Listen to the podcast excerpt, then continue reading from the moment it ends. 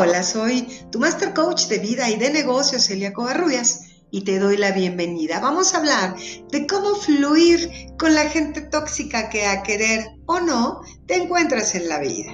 Pues mira, seguramente cada uno de nosotros, si nos lo proponemos, podemos cambiar.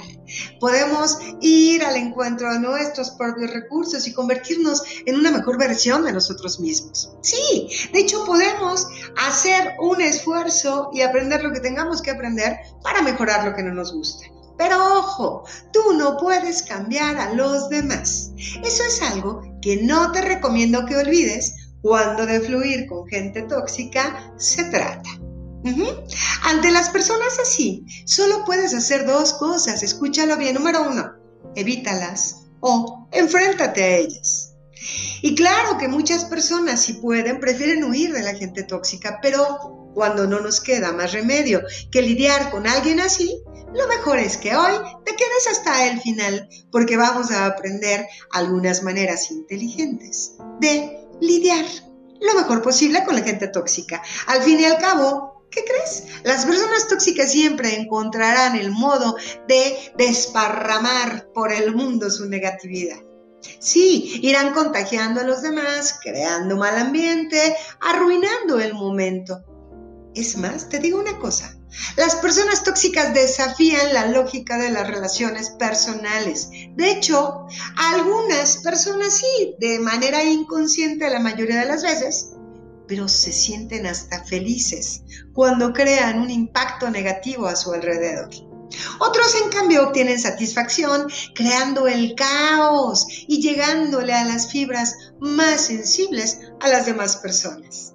De cualquier modo, mis queridos amigos, recuerden que las personas tóxicas crean innecesariamente complejidad, conflictos y estrés. Las personas tóxicas se adhieren como bloques de hormigón atados a tus tobillos y luego, ay, te invitan a nadar en sus aguas envenenadas. Eso decía Mark Green. Así es que, ante la gente tóxica, no nos queda otra que inteligencia emocional, ¿te parece? Bueno, pues mira, te informo que hace ya mucho tiempo los estudios han demostrado que el estrés puede tener un impacto irreversible y negativo en el cerebro. Aunque esto sea durante unos pocos días, la verdad de las cosas es que tu exposición constante al estrés compromete la eficacia de las neuronas en esa estructura cerebral llamada hipocampo. Esta área del cerebro es ni más ni menos que la responsable del razonamiento y de la memoria. Así es que si ese estrés dura varias semanas, va a terminar dañando esas dendritas neuronales, los pequeños bracitos que las células cerebrales utilizan para comunicarse entre sí. Si el estrés se prolonga durante varios meses, puede destruirte las o muchas neuronas de manera permanente.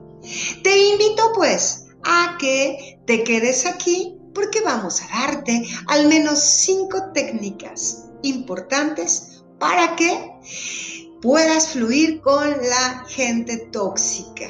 Sí, la inteligencia emocional es la ideal para que puedas hacerlo. La clave para actuar de manera inteligente ante comportamientos tóxicos es la siguiente.